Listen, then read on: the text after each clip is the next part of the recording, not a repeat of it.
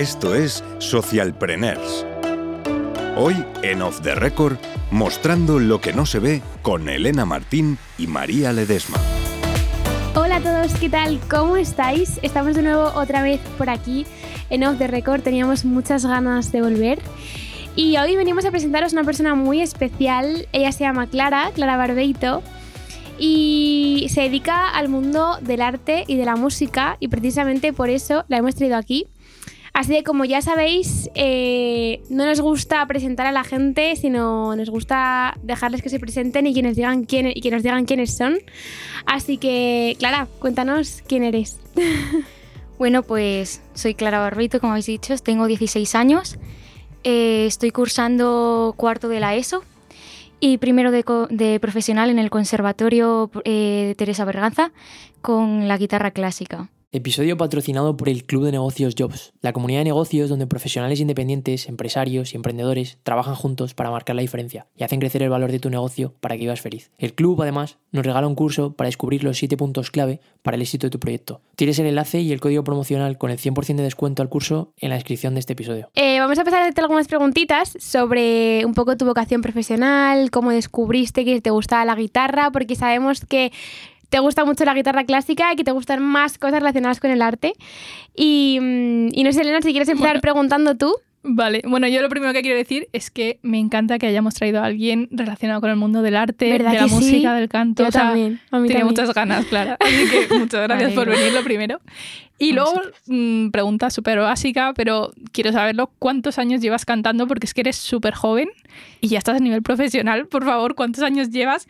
Y otra pregunta, y aprovecho te hago dos. Eh, ¿Cómo descubriste que te molaba este mundo y que tu vocación es cantar o tocar la guitarra? Bueno, pues llevo seis años cantando, empecé con los diez. Eh, y bueno, no es como que me di cuenta de que esto era básicamente yo cuando estaba en la guardería, mi madre ya me decía que yo lo que mi día no se lo contaba hablando, sino cantando algo muy raro, pero sí es cierto. Y bueno, como me di cuenta que cantaba más o menos bien fue cuando tenía 10 años porque me rompí el brazo y yo iba a clases de guitarra clásica. Y entonces, bueno, para no perder las clases me dijo mi profesor, pues oye, ¿por qué no te vienes eh, y, escuchas para no perder tantas clases? Y me dijo, y entonces, bueno, estuvimos dando unas cancioncillas y ahí pues me puse a cantar y me dijo, oye, pues ¿por qué no trabajas esto? ¿Por qué no das clases particulares? Y entonces ahí eh, empecé con clases particulares de canto y estuve cuatro años, luego lo tuve que dejar porque mi profesora por motivos personales y tal, pero luego sí que es cierto que en el conservatorio, aunque vaya por guitarra clásica, eh, sigo dando asignaturas como coro, que se trabaja de otra manera, pero se trabaja también el canto. La verdad que es que es un verdadero placer escucharte. Os recomendamos a todos, la podéis escuchar a través de YouTube. Luego ya os dejaremos un poquillo esa información de contacto por, por si queréis conocerla más. Pero es un placer escucharte. Y quería preguntarte también, porque al final yo conozco a personas que al dedicarse al mundo del arte, pues hay mucha gente que no lo entiende, ¿no? Que, que le resulta difícil entender, oye, mm, ¿por qué te vas a dedicar a esto si aparentemente no tiene salidas, ¿no? Cuando realmente no es así. Pero quería preguntarte, ¿a qué tipo de baches te has enfrentado hasta ahora eh, en los que hay personas que a lo mejor no hayan sabido entender que, oye, que ese era tu camino, que era tu vocación y que tenía un sentido y que, y que ahí está una parte de tu corazón? Bueno, en ese sentido sí que es cierto que mi familia, mis amigos, todos me han apoyado. Yo creo que si se tiene pasión por algo, si algo realmente te gusta, se puede llevar a cabo eh, sí que es cierto que dicen mucho que en estos ámbitos ya de la música, del arte, del dibujo, eh, no hay tantas salidas, pero tú ves a una persona que ha tenido unos estudios de, de, otros tipos, de medicina o lo que sea, y se tienen que ir a otro lado, a otro país, porque aquí no encuentran trabajo. Entonces yo opino que realmente si algo te gusta y trabajas por ello y te esfuerzas, se puede llegar a donde quieras y no hay que tener miedo por ello y da igual lo que opine la gente si tú quieres y hay gente, aunque solo sea una persona a la que le agrade lo que haces, ya vale la pena y seguir por lo que te gusta y lo que valoras. Totalmente. Estela, si quieres continuar tú haciendo alguna pregunta más en este sentido. Sí, yo, bueno, un poco también relacionado con esto que acabáis de comentar, quería preguntarte cuál es la pregunta más típica que te suele hacer la gente, porque intuyo, yo no estudio nada de música, no del arte, no se me da muy bien que digamos, pero intuyo que hay mucha gente que desconfía, rollo, Buah, te dedicas a la música, no vas a tener futuro.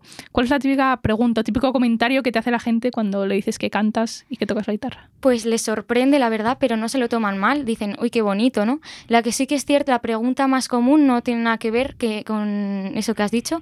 Lo que me han dicho básicamente es si lo que escribo tiene algo que ver con lo que vivo. Y pues no, siempre es verdad, porque esto es como un director de cine o un guionista. Tú escribes lo que te, eh, tu imaginación es muy grande. Sí que es cierto que hay cosas reales y pueden ser lo que uno vive, pero también tengo 16 años, no aquí, no he vivido aquí. Lo... Entonces hay mucho que se inventa y se vive de otra manera, también muy bonita. Totalmente, totalmente. O sea, a veces es verdad que tanto a la hora de escribir como de escribir canciones o escribir un texto, a veces pensamos que, que, oye, que siempre tienes que volcar todo tu corazón en algo, pero a veces te surge una letra para escribir una canción o para escribir un texto de algo que has visto en otras personas, que has visto reflejado o que te llama la atención me parece súper bonito. Y luego quería hacerte otra pregunta, porque es verdad que eres joven, como bueno, como todas nosotras también, pero mm, Quería preguntarte porque al final eh, creo que todos en algún momento de nuestra vida pasamos por dudas vocacionales y creo que en el mundo del arte es mucho más fácil, ¿no? Porque al final yo creo que un artista cuando hace las cosas sí que es verdad que deja su corazón en lo que hace. O sea, al final es verdad que una parte de ti se va en eso que escribes, en eso que compones, en eso que cantas. Entonces, ¿alguna vez has tenido miedo de decir, em, oye, a lo mejor este no es mi verdadero camino? Eh, voy a dejarlo, porque estoy estudiando cuarto de la ESO, pero es que realmente el conservatorio me, queda, me quita tiempo, o primero de bachillerato, o el curso que sea, y me quita tiempo. Entonces, ¿hasta qué punto me merece la vida hacer esto? Bueno, creo que como cualquier persona se tienen dudas.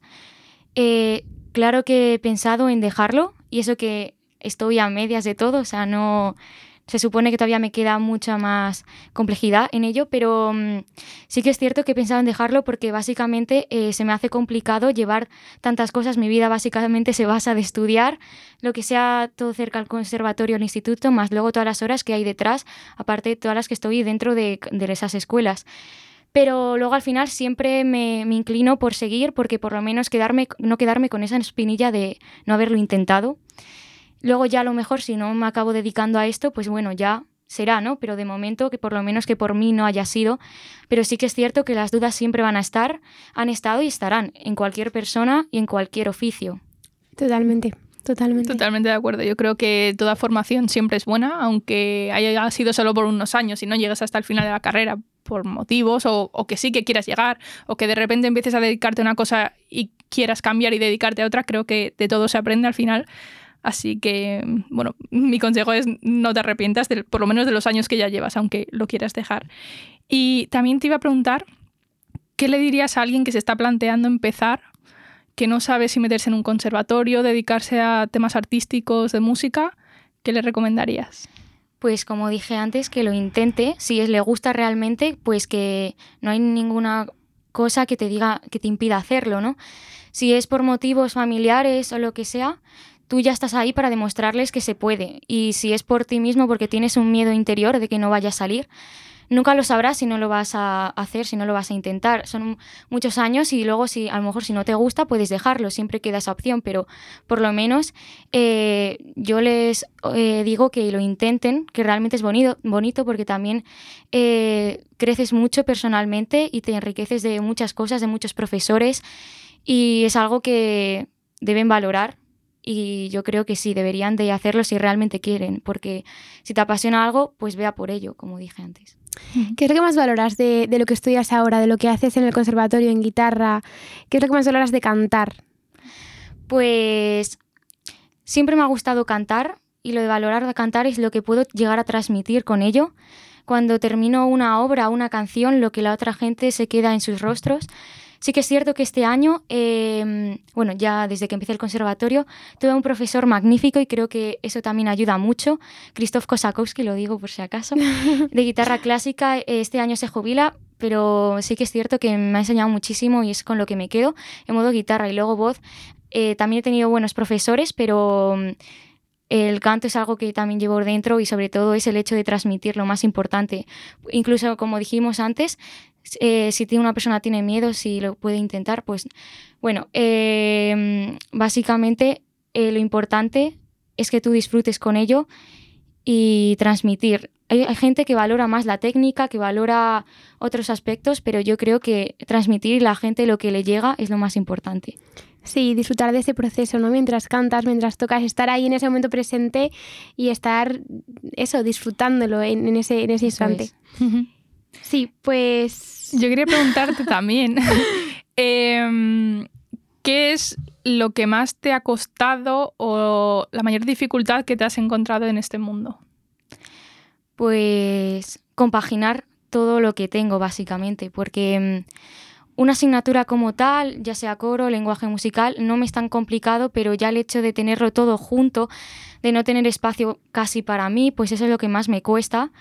Pero luego al final siempre valoro que los resultados, que porque al fin y al cabo em, también es bonito. Y pues sí, lo que más me ha costado básicamente es compaginar, pero es algo que lo voy a tener que seguir sufriendo porque así es la vida, pero no sé.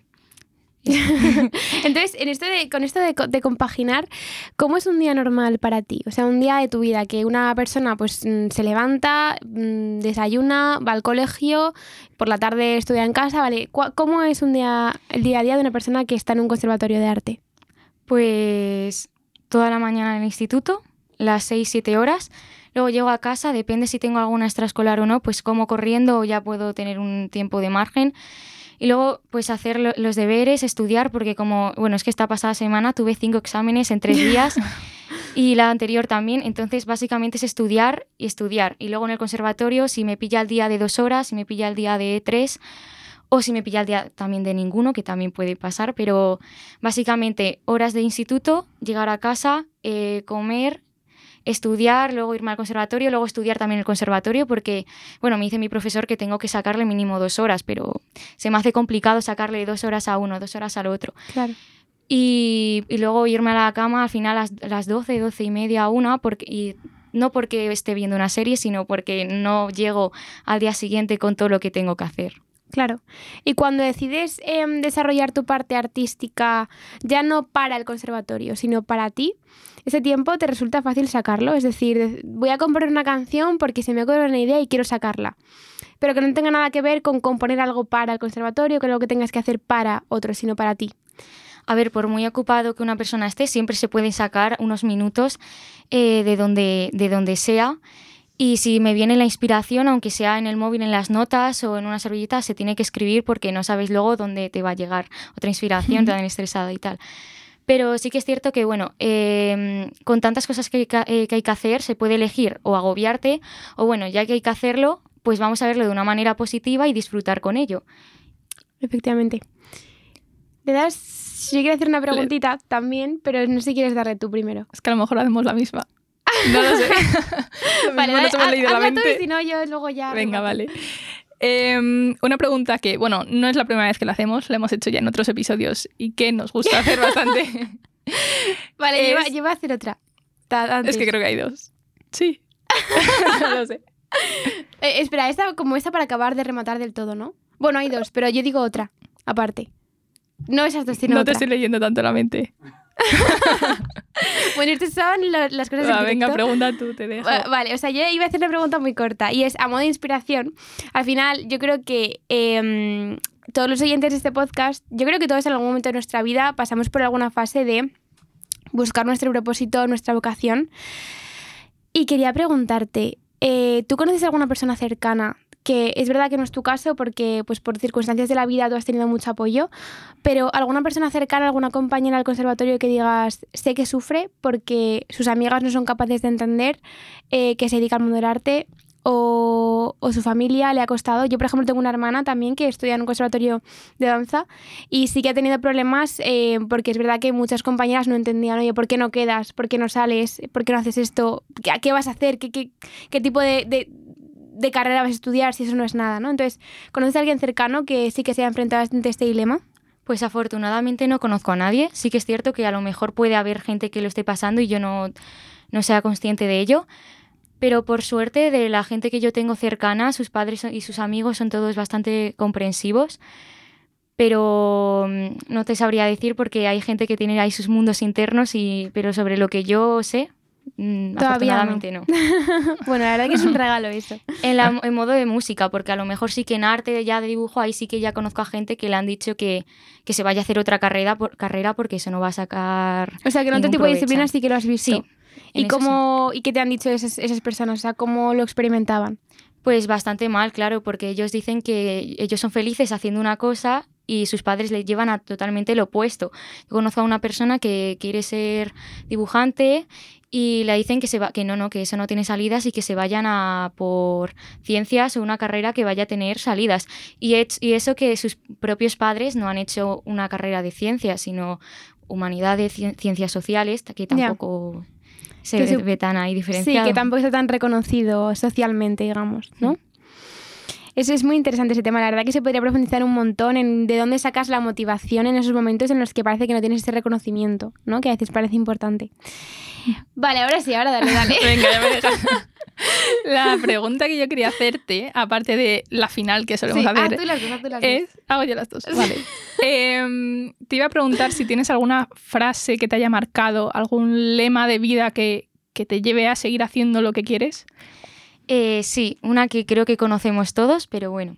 No es valiente aquel que no tiene miedo, sino el que, a pesar de ese miedo, se enfrenta a ese objetivo. O a todo eso. No soy aquí frase, una bueno. recita, pero sí, esa frase me gusta. Hay que subirla a Instagram, ¿eh? Al Instagram del podcast Sí, sí. como frase inspiracional. Totalmente. Así es. Madre mía. y la última pregunta, ya para terminar, es em, si te identificas con algún animal, ¿con cuál y por qué? Identificar, bueno, no me identifico tanto, pero sí que es cierto que mm, me gustan bastante los gatos. Quizás es porque tengo dos gatitos y entonces ya son parte de, de mí. Y pues sí, serían los gatos que a pesar de su independencia también son muy cariñosos y t- tienen un mundo dentro maravilloso y súper amoroso. Y luego, bueno, el, también el husky me encanta por su belleza, ¿sabes? ya Qué bonito. aparte, y su elegancia, pero bueno, Qué me quedo con Sí, el gato. totalmente. Había otra persona que vino, Javier Cascón, que dijo también los gatos y dijo efectivamente lo mismo, que parecen muy independientes pero que son muy cercanos. Vale, pues, pues Clara, eh, Muchísimas gracias Ojalá nos veamos pronto, yo creo que sí. Y, mm, y para que la gente contacte contigo, tu cuenta de Instagram o algún canal de YouTube, alguna forma.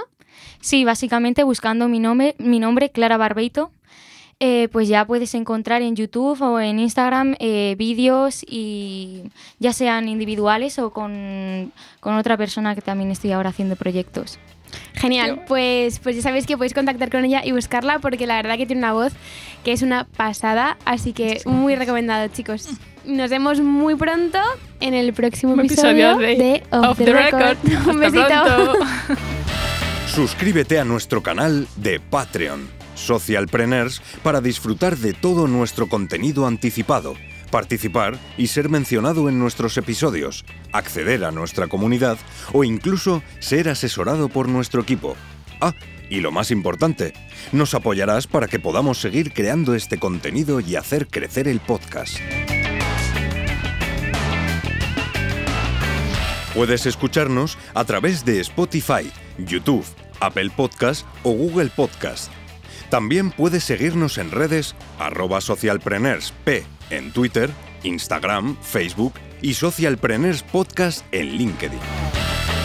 Además, puedes visitar nuestra web socialpreneurspodcast.com o enviarnos un correo a podcastsocialpreneurs.gmail.com.